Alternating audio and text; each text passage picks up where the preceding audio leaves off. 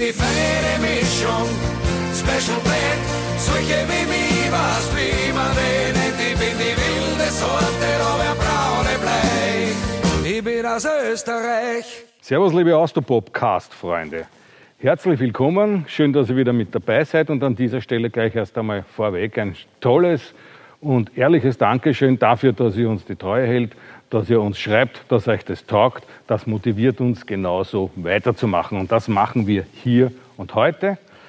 Als geeichte Seher wisst ihr ja, wir suchen uns immer legendäre Böden aus, die im Zusammenhang mit unseren Gästen stehen, wo sich vieles abgespielt hat, was auch mit den Gästen zu tun hat, wo die Dinge erlebt haben, genauso wie wir sie erlebt haben, respektive in diesem Fall ich.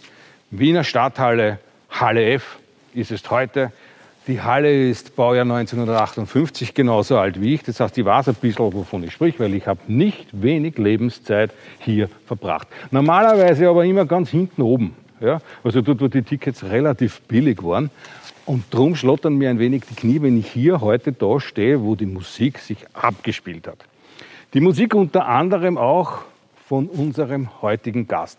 Und da möchte ich auf etwas zurückkommen, nämlich auf ein Lied, das ein Kollege dieses Gasts, auch ein Steirer, vor einigen Jahren auf seinem Album veröffentlicht hat, das er dann gemeinsam mit zwei, drei, besser gesagt, drei populären Kollegen auch gesungen hat, nämlich die Abschlusszeile. Der Interpret, von dem ich spreche, hat den Anfangsbuchstaben S und mitgesungen haben bei diesem Lied, das da den Titel trägt, in Zürich auf der Straßen, Herr Dr. Kurt Osban, Herr Wolfgang Ambros und Herr Christian Kolonowitz. Und die letzte Zeile dieses Liedes lautet, wir spielen in der Stadthalle und er in Zürich auf der Straße. Das stimmt. Die drei haben in der Stadthalle gespielt, aber der eine das S genauso wie der Herr, der hinter mir sitzt. Und dann nur einen dritten aus der Band, das ist der mit dem T. Ich freue mich ganz besonders, dass ich das zweite S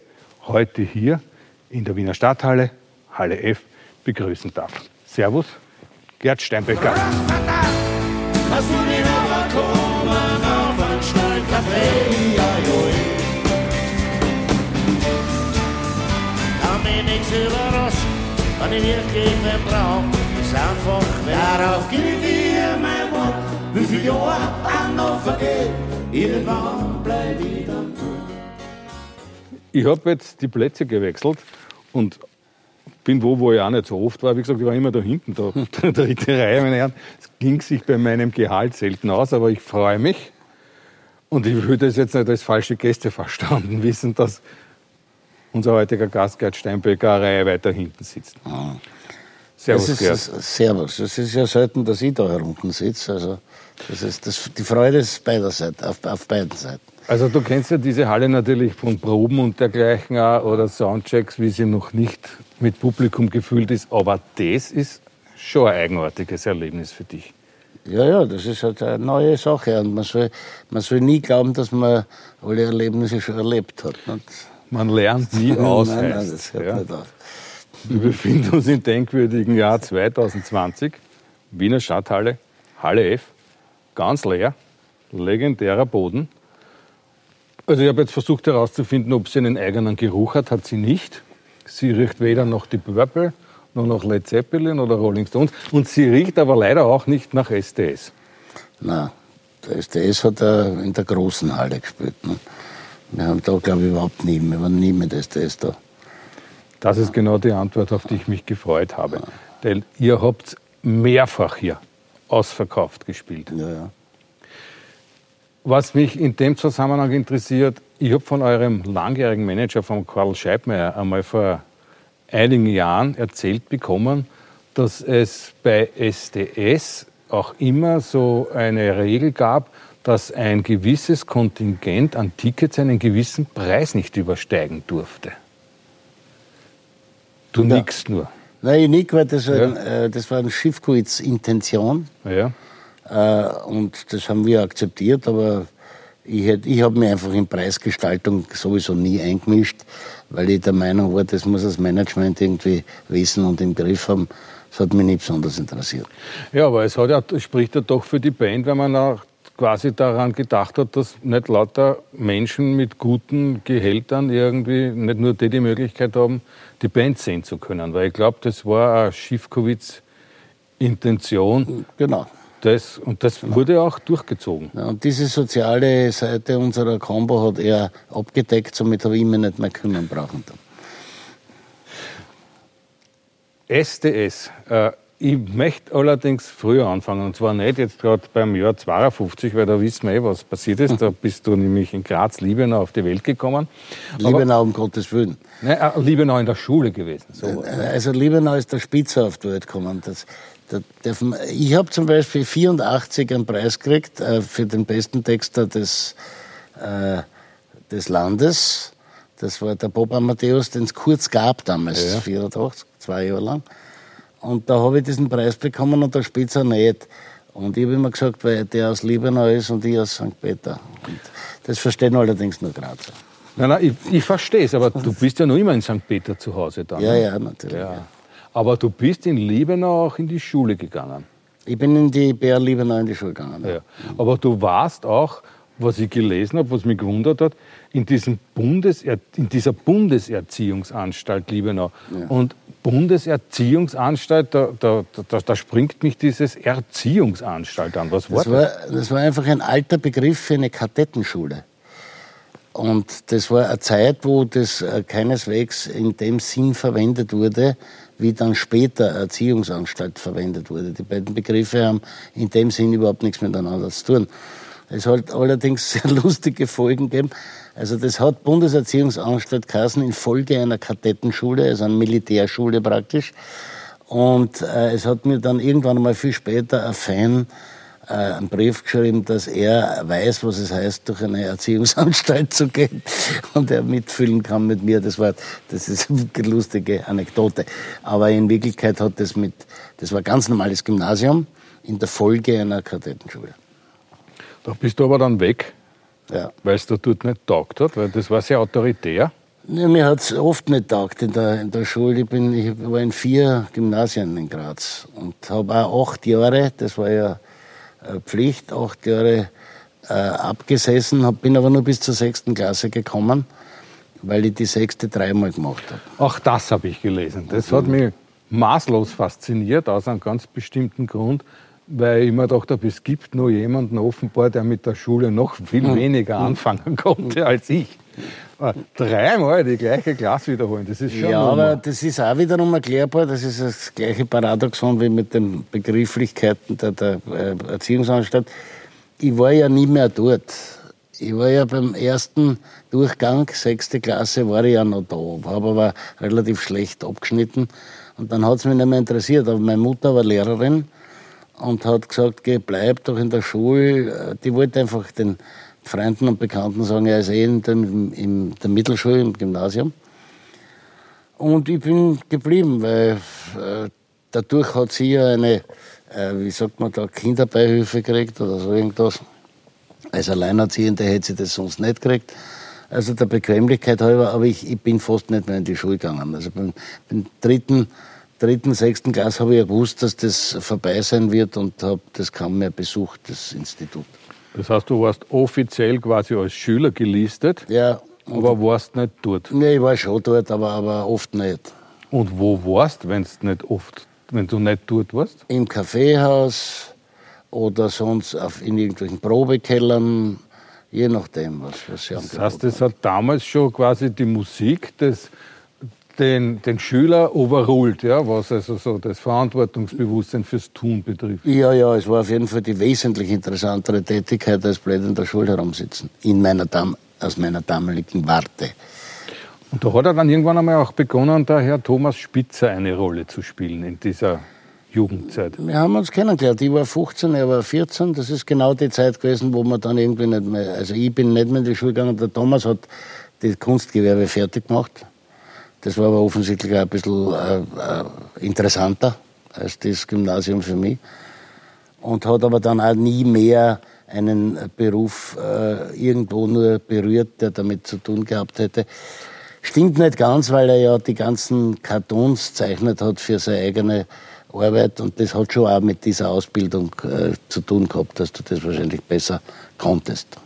Vom Thomas gibt es den Ausdruck, die Bezeichnung über dich oder für dich, da hat dich einen Profizyniker genannt. Ich glaube, dass ich, ich habe immer eine gute Beobachtungsgabe gehabt und habe versucht oder habe automatisch die Dinge immer beim Namen genannt und das hat er damals als Zynik wahrgenommen, was, was ich glaube, dass Zyniker was anderes ist. Ich glaube, dass Zyniker eine latentere Form ist, der ewig, äh, wie soll man sagen, irgendwas an irgend, irgendeiner Sache finden oder so irgendwie. Also da haben wir ein bisschen aneinander vorbei ge, äh, wie soll man sagen, äh, gemeint. Ja. Aber die Musik hat, hat ja bei euch beiden auch gemeinsam relativ bald angefangen. Ne? Ihr habt ja dann ja, gemeinsam in, dem, in, einer Band gespielt. In dem Alter haben wir Mephisto gemacht, also ja. 14, 15. Und Mephisto war eine, ein Ausdruck des damaligen Rebellenverhaltens gegenüber allem, was autoritär, was, äh, was erwachsen, was älter war als wir. Und dadurch, dass wir beide auch Talent gehabt haben, Musik zu machen, hat, haben wir halt in die Richtung Musikband geschlagen und nicht äh, Straßenrevolte oder so irgendwas. Die Band hat es ja gegeben, auch die hat ja auf diesem legendären Open Air in Poppendorf gespielt, 1971. Ja, richtig, ja. Mir, also ich habe von verschiedenen Seiten immer diese, diese Geschichten über Poppendorf gehört, aber nie ist irgendjemand wirklich näher ins Detail gegangen. Ja? Poppendorf ist vielleicht der Name, ist Programm gewesen, ich weiß es nicht. Aber das war ja, wenn man so will, so äh, das erste österreichische Woodstock. Das war meines Wissens in der Steiermark überhaupt das erste Open-Air-Festival. Also ich hätte nicht, nicht gewusst, dass da vorher sowas gegeben hat. Und natürlich ein Vorbild von Woodstock ist überhaupt irgendwer auf die Idee gekommen, sowas zu machen. Und äh, das war ein sehr, sehr klasses zwei-, drei Tage Fest wo Novaks Kapelle damals eine berühmte Wiener, ich würde fast sagen Bank, obwohl es Bankmusik nicht gegeben hat, aber die waren Vorläufer der Bankmusik. Die sind dort fast verprügelt worden, weil sie in, in ihren Vollrausch gar nicht auftreten konnten. Und so. Also es war wild, das war ein herrliches, wildes Fest. Ja. Da wurde dann, ich glaube, nach Poppendorf hat sich ja Mephisto aufgelöst wenn das. Naja, ich bin zu einer anderen Gruppe gegangen, ja. zu Maschun, und die haben ohne Sänger dann nicht weitergemacht. Ne. Aber Maschun, äh, was sagt, äh, wo kommt der Name her? Ist, glaube ich, irgendein Rauschmittel oder so. Also ich, ich, weiß es gar nicht, ich habe ihn nicht, äh, nicht gefunden und nicht erfunden. Aber es war, glaube ich, ein Ausdruck für irgendwas wie, wie ein Ausdruck Marihuana. Also, also mhm. ein Ausdruck, das irgendein Rauschmittel benennt. Ich wusste allerdings nie welches. Oder, äh, ja, vielleicht von Mushroom, wenn man schon. Keine Ahnung. Mushroom. Jedenfalls haben das ja. meine Älteren, ich war ja der Jüngste von ja. dieser Band. Und die, meine älteren Kollegen haben das in die Welt gesetzt und die haben wahrscheinlich gewusst, wovon sie reden, ich weiß es nicht. Aber du bist dann mit Maschun nach Deutschland gegangen, gell? die Nähe von Frankfurt. Wir haben einen BASF-Tonbandwettbewerb äh, gewonnen. Wir haben also drei Nummern aufgenommen. Und unser Bassist damals war sehr gut in solchen Dingen. Der hat mit der äh, Revox-Tonanlage solche Aufnahmen gemacht, die, wirklich sehr gut waren. Und damit haben wir einen Tonbandwettbewerb in Salzburg gewonnen. Und dann haben wir gesagt, jetzt werden wir berühmt und sind mit einem Transitfortbus alle miteinander plus vier Verstärker nach Deutschland gefahren. Haben uns dort in der Gegend von Frankfurt im Taunus eine alte Schule gemietet, haben uns beim Kellerbetonieren zerstritten und niemals aufgetreten in, in Deutschland. Ich bin aber sechs Jahre in Deutschland geblieben dann. Ja, das habe ich gelesen. Äh, das hat dich auch äh, durch unterschiedlichste Berufe geführt, die zu deinem Lebensunterhalt beigetragen haben. Ja. Unter anderem warst du, und da habe ich mich echt abgehauen, als Polizist im Derek zu sehen. Zweimal, ja. Es hat in München so eine Statistenbörse gegeben. Da bist du am Abend hingegangen, da sind die Leute von der Bavaria durch und haben gesagt, der, der, der. Und ich war immer Polizist. Ich frage mich nicht warum. Wahrscheinlich, weil ich damals schon so einen Schnauzbart hatte. Hast du das jemals wieder gesehen im Fernsehen, irgendwie auf solchen? Kurz danach sind die ja gesendet worden und die habe ich dann natürlich gesehen, aber zu der Zeit hat es weder die Möglichkeit gegeben, dass man sowas aufzeichnet. Und wir haben dann viel, viel später mal versucht, an die Dinger zu kommen, aber das gelingt nicht, weil das entweder gar nicht mehr existiert, teilweise das Zeug. Es war damals nicht so üblich, dass, es war nicht alles auf einer Festplatte. Mhm. Das war damals alles auf Filmrollen und die sind teilweise nicht mehr existent. Ja, aber Derek war ja absoluter Straßenfeger. Ja. Haben Menschen dich aufgrund dieser kleinen Rolle erkannt? Also Gott Steirer oder was? Ja, das ist das Steinbecker. Nein, ich habe in München gelebt und ich habe in München äh, naturgemäß nicht so einen großen Freundeskreis gehabt. Die wenigen haben das ja gewusst. Und äh, das, ist eine kurze Rolle, das, das glaubt nicht, dass die da wer erkennt. Ne? Aber du hast auch Spielzeug verkauft? Ja, verkauft nicht, sondern ich war in einem Spielzeuglager im Lager beschäftigt. Ah, du hast die Kisten mit den Und eingeordnet und Ja. was weiß ich. Und, und mit dessen Etikettiermaschinen pst, pst, pst, gemacht. Und. Du hast auch in einer Wäscherei gearbeitet. So richtig aus dreckiger Wäsche saubere gemacht oder? Nein, ich habe in der Wäscherei die Vorhänge, die diese Wäscherei für die Amtsgebäude von München gereinigt hat, äh, die habe ich zugestellt und aufgehängt in den Amtsgebäuden. Also in der Wäscherei selber habe ich nichts äh, zu tun gehabt. Ich bin mit deren VW-Bus vollgeladen mit Vorhängen in die äh, Gerichtsgebäude von München gefahren, in Schwabing und habe dort die Vorhänge aufgehängt und wieder abgeholt. Hohe Räume. Hohe Räume, Kaffee von den Sekretärinnen, super. Und die Vorhänge sind immer kürzer geworden pro Wäsche. Ja, und was hat das so Auswirkungen gehabt? Ja, für dass, dass wir dann die Jobs nicht mehr gekriegt haben.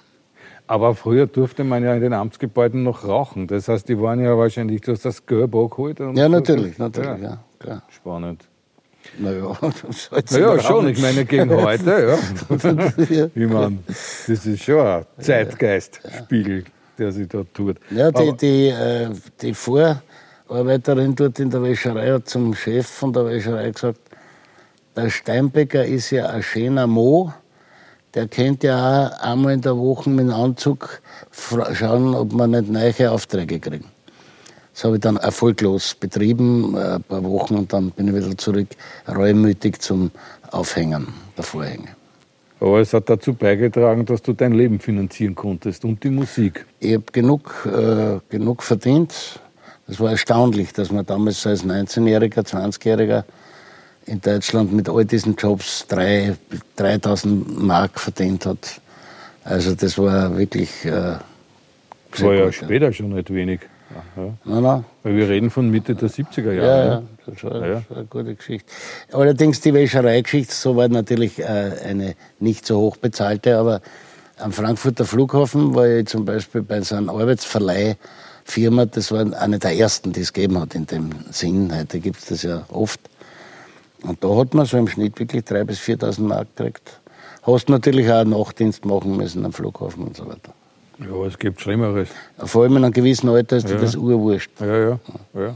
Vor allem der Frankfurter Flughafen ist immer was los. Ja, das war immer. Ich habe den Eric Clapton hab ich dort gesehen, einsteigen ins, ins Gate, also äh, am Gate stehen und so. Das war spannend. Ja. Aber Mitte der 70er Jahre gab es ja auch schon frühe Kontakte mit deinen späteren Kollegen, Schiffkowitz und Dimischl. 75 haben wir so ein Testkonzert einmal gemacht mit Ja. Günther und, und Schiffi. Und dann, das haben wir einfach wissen wollen, wie das. Ich habe vorher mit dem Schiffkwitz zu zweit ein paar so kleine Konzerte gemacht. Songs in Englisch und in Deutsch. Und dann haben wir gesagt, wir probieren es mit einer dritten Stimme. Und das war der Günther Dimischl. Und dann haben wir 75 im Minoritensaal in Graz quasi so ein, so ein Vorläuferkonzert gemacht. Ohne größere Pläne. Also dann ist nichts passiert. Drei Jahre später haben wir es dann entschlossen, die Band zu machen. Ja, aber was habt ihr da gespielt? Englische Titel wahrscheinlich. Englische und, ja. und Deutsche. Je, je nachdem, was irgendwer der Herz hat. Ja. Aber der Stony Becker, der Ja. ist dann später erst entstanden. Ne? Der Stonybecker war 78. Ja. Der war eigentlich zu dem Ze- Zeitpunkt, wo sich ASDS formiert hat. Und das war, der Stony Becker war die Erfindung von einem Polygramm- oder Politor-Chef, der, ich bin übrigens 42 Jahre bei der gleichen Plattenfirma, das finde ich erwähnenswert. 42 Jahre. Ja, Achso, naja, aber. ja ich meine, ja, ja. der Areola-Ausflug von mir aus, äh, keine Ahnung. Nehmen wir als Situationselastisch. Exakt, ja. Ja. Aber Stony Becker war eben 78 und äh, das sind 42 Jahre jetzt. Nicht so, so Ja. glaube ich, muss man das sagen. Und das war die Erfindung von einem Franzosen, der, der kurzfristig Chef war bei der Polydor, der Monsieur Dominique Meunier Dauphin, der Kassen, vergisst man War nicht. ein Automarken, gell? Ein Ja. Automodell. Genau, von Renault. Und der hat zu mir gesagt, äh, für diesen Singlevertrag für Stony Becker, äh, du kannst nicht heißen Steinbecker, du musst heißen international, das ist äh, Steinbecker ist Stony Becker. Äh, Also mir war das so unangenehm. Ich bin dann mit dem Auto nach Graz und habe mir gedacht, wie erkläre ich das meine Freund, dass ich jetzt das Tony Becker bin. äh, ich habe damals gelernt, man muss nur warten, dann schwimmt alles vorbei, weil die Singles Tony Becker hat, ich glaube 100 haben es presst, 50 sind in die Schweiz gegangen und 50 sind bei uns irgendwie verschwunden. Ich bin nicht sicher, ob da je eine verkauft wurde. Hast du eine? Ich habe eine, ja. ja ich habe eine zu Hause und im Internet zahlst du 400, 500 Euro. Ja, sag ich ja. zurzeit. Pass gut drauf. Ja. Ja. Aber du warst ja da in, in den 70er Jahren, Mitte der 70er Jahre ja auch im Grazer Schauspielhaus schon sehr aktiv. Naja, ich bin zurückgekommen von Deutschland, weil mit 25 habe ich gewusst, ich muss das Zoppen, das dauernde Jobben wird nicht mein Lebensinhalt sein. Und außerdem wollte ich Musik machen. Ich habe in diesen Jahren in Deutschland mit Musik nichts am Hut gehabt. An Schauspielhaus bin ich deswegen, weil ich mir gedacht habe, wo beginnst du mit 25 irgendwas Ernsthaftes zu machen? Und da habe ich mir gedacht, zu Hause. Und bin nach Graz und dort hat mir ein Freund den Job vermittelt. Das war einmal so als Start. Und dort wiederum hat der Regisseur gesagt, bist du nicht der von Mephisto? Und ich sage, ja. Und dann sagt er, ich hätte drei Kinderstücke oder Jugendstücke, wo ich die Musik brauche. Würdest du das schreiben? Also das, da war ich dann gleich dabei und seitdem habe ich eigentlich mit Musik zu tun und von Musik leben können. SDS hat sich ja auch dann Ende, also Mitte, Ende der 70er Jahre das zweite Mal entwickelt. Ja. Und ihr seid aber dann quasi auch kommunal zur ERV übergetreten. Ja? Der, der Schiffi und du und der Dimischl als Tontechniker. Ja, wir haben bei der RV mitgearbeitet. Das war irgendwie so, die, ich sage immer, das war so die Grazer Familie, die Antwort auf die, auf die Tanzer Ambros äh, Geschichte in, in Wien. Was irgendwie logisch ist, weil Graz ist die zweitgrößte Stadt und dann muss irgendwie äh, nach dem Vorbild der Großstadt irgendwann einmal sowas kommen. Ich glaube, dass das der Grund war, dass sich das entwickelt hat. Dein langjähriger Manager Karl Scheibmeier hat mir erzählt, es gab ja eine Uraufnahme von Irgendwann bleib ich mal dort. Ne? Ja. Die ist ja irgendwie einige Jahre zuvor entstanden in einem steirischen Studio. Ne?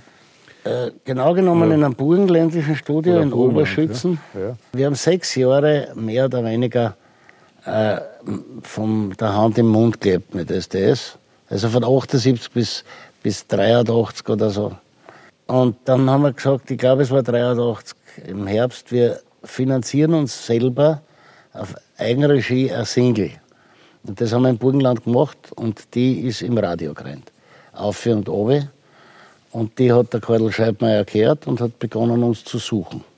Aber er hat mir erzählt, dass das er, der erste akustische Kontakt zu diesem Lied, ja, die beiden, Ja. Karl und seine Frau Heidi, sind in der Kugel gesessen beim Frühstück. Das ist im Radio gelaufen und der Karl sagt, "Ma, wer ist denn das? Die huchen weiter und dann sagt er, das ist der Ambros, ach scheiße, der hat schon einen Manager. Ja, ich kenne die Geschichte.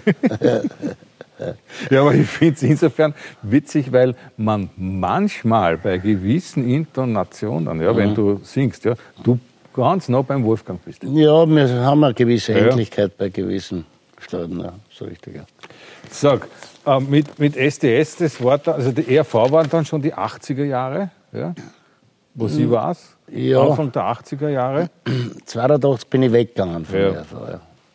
Vor dir war der Wilfried. Der Wilfried war vor mir, den habe ich abgelöst. Der gute Wilfried hat damals zu mir gesagt, ich hoffe, du kannst das auch so ähnlich wie ich. Aber es ist dann auch sehr gut geworden.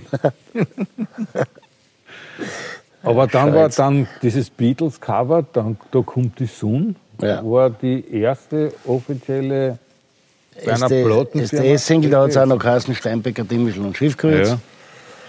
Hat es das Kürzel SDS, glaube ich, noch nicht gegeben. Und das ist ein Radio-Hit gewesen, kann man ruhig sagen. Das ist wahnsinnig oft im Radio gespielt worden, aber dem Grafen damals bei der Areola war das zu wenig. Stefan von Friedberg war das. Genau. Ja. Und der hat dann gesagt, na, da wird nichts aus denen. Und der Erich Grafenbacher, sein Atlatus dort, Leider schon ich verstorben. weiß, dass der Erich verstorben ist, der hat ihm dann, nachdem wir bei äh, Amadeo äh, Fürstenfeld gehabt haben und irgendwann bleibe dann dort und so weiter, täglich beim Vorbeigehen die Charts auf den Tisch gelegt, so aufgeschlagen, dass der äh, Friedberg lesen konnte, dass SDS auf Platz 1 ist. Das war dem Grafenbacher ein, eine Genugtuung. Ja, das, das tut auch weh. Wenn man als Plattenmensch, ja, ja, wie auch immer, es, Am Rande, die haben wir den, den umgekehrten Irrtum mit der Steffi gehabt, mit der Werger. Ne? Weil die- wir haben äh, anfangs Single bei, bei Areola gehabt und die Steffi wiederum bei der, äh, der Amadeo oder, ja. oder der deutschen. Polygrammgruppe. Ja. Polygrammgruppe. Und die zwei sind dann ausgetauscht worden, die zwei Titel. Das, deswegen sage ich, ich bin äh, seit bei der gleichen Plattenfirma auch, weil dieser Titel wandert, da kommt es an, wanderte dann zur Polygrammgruppe und Steffis, weiß nicht mehr was es war, ist zur Areola gegangen. Aber bei Da kommt die Sonne, glaube ich, war es das erste Mal, dass der Dialekt äh, in euren Liedern komplett da war. Ne? Ja, also- Vorher war das immer so eine, so eine Gratwanderung. Mir, der Dialekt war immer, war immer da, aber wir haben ein halb englisches und halb Dialektprogramm gehabt. Und dann haben wir auch gewusst, man muss irgendwann entscheiden, weil das ist, das- ist nicht, nicht äh, also das ist keine klare Linie. So. Da kommt die Sonne, da kommt die Sonne, ich freu mich, das ist Gas. Da kommt die Sonne, da kommt die Sonne, ich freu mich, das ist Gas. Aber äh, vor allem ist dann ja Fürstenfeld auch gekommen. Ja? Und da gibt es ja auch diese Geschichte, dass ihr gar nicht das Ding als Single haben wolltet. Ja, vor allem, äh, ich meine, die Plattenfirma hat das ausgewählt, wir haben das nicht gesehen, wir haben das als Scherznummer am Rande der LP gesehen. Und was wir nicht haben wollten, war die Verkürzung, weil du hast damals für ein Single nur so und so viel Zeit verwenden dürfen. Drei Minuten irgendwas. Dadurch musste das geschnitten werden und das war dem Schiffkreuz ein Dorn im Auge und den haben wir dann mühsam überredet. Und so geht's manchmal. Nicht? Und das ist dann quasi der Türöffner für die gesamte Karriere geworden.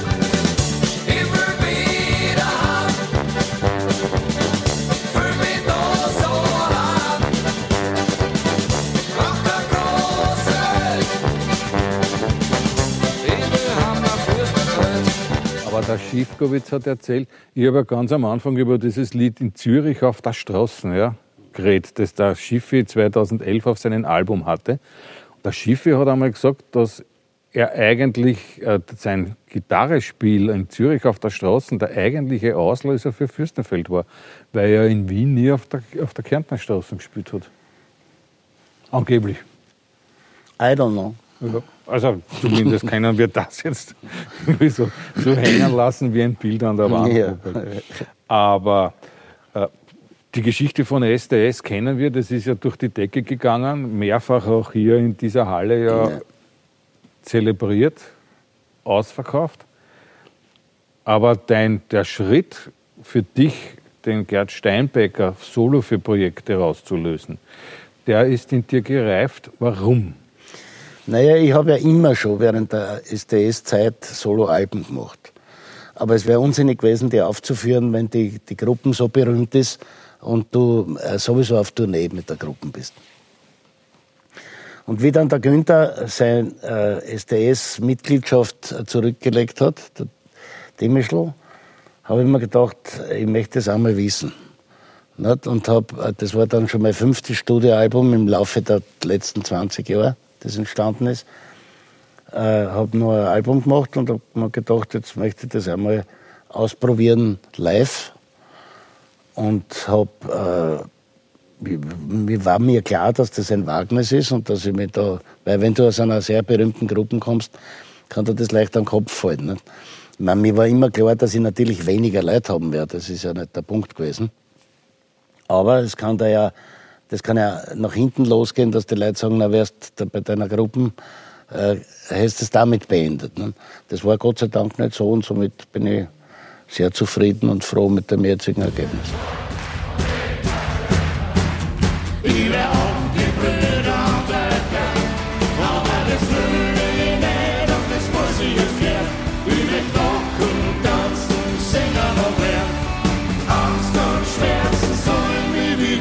Und die Liebe möchte best in die Zechen spät Aber du hast quasi diese Dreistimmigkeit verlassen. Ne? Auch mit den Songs ein bisschen. Ne? Ja, das ist aber okay. Ja. Ich meine, du, du, schreibst Songs, die sind ja nicht im Plan geschrieben worden, unbedingt dreistimmig gesungen zu werden. Und die Songs entstehen ja als Songs. Wie die jetzt interpretiert werden oder wie die aufgeführt werden, das ergibt sich ja dann durch deine Formation, mit wem du das zusammen erarbeiten kannst oder mit wem du das aufführst oder auf die Bühne bringst. Das ist ja jeweils abhängig, es ändert am Song grundsätzlich nichts. Wobei ich natürlich versucht habe, in der Solo-Live-Geschichte die Songs, die ich für SDS geschrieben habe, so umzusetzen, dass sie auch Gesicht haben ohne die Dreistimmigkeit. Was, glaube ich, auch ganz gut gelungen ist. Ich habe jetzt einen Presseartikel gehabt, also in der Presse, wo der geschrieben hat, SDS-Songs und Solo-Songs auf solige Weise vorgetragen. Ne? Das ist ja ein schönes ja. Kompliment. Wobei, ich meine, da gebe ich, dir, da gebe ich dir schon recht, dass dir das auch SDS, wie du in der Gruppe SDS einen Titel performt hast, wie den Großvater oder so, ja, das warst schon du. Ja, das war ja, jeder von uns. Ja. Also das, das ist ja auch ein Markenzeichen von SDS gewesen.